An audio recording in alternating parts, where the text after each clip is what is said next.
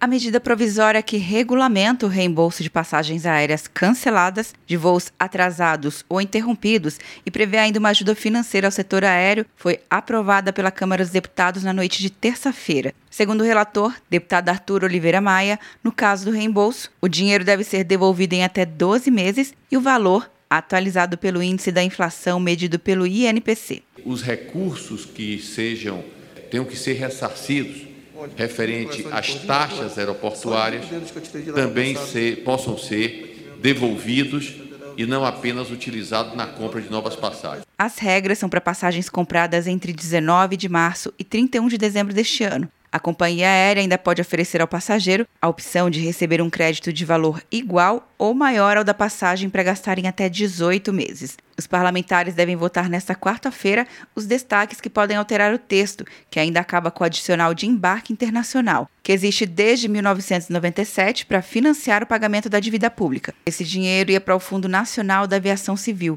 O relator incluiu no texto a possibilidade das empresas do setor aéreo tomarem empréstimos de até 3 bilhões de reais com os recursos deste fundo. O relator, Arthur Oliveira Maia, defendeu o auxílio financeiro diante da queda nos voos causados pela pandemia. No Brasil, segundo dados apurados pela Associação Brasileira de Empresas Aéreas, ABA, suas companhias filiais registraram queda de 93,9% na demanda por voos domésticos. O fundo conta com mais de 20 bilhões de reais em reserva. O texto prevê também a possibilidade de saque do FGTS para aeronautas e aeroviários nos casos de suspensão total ou parcial de salários.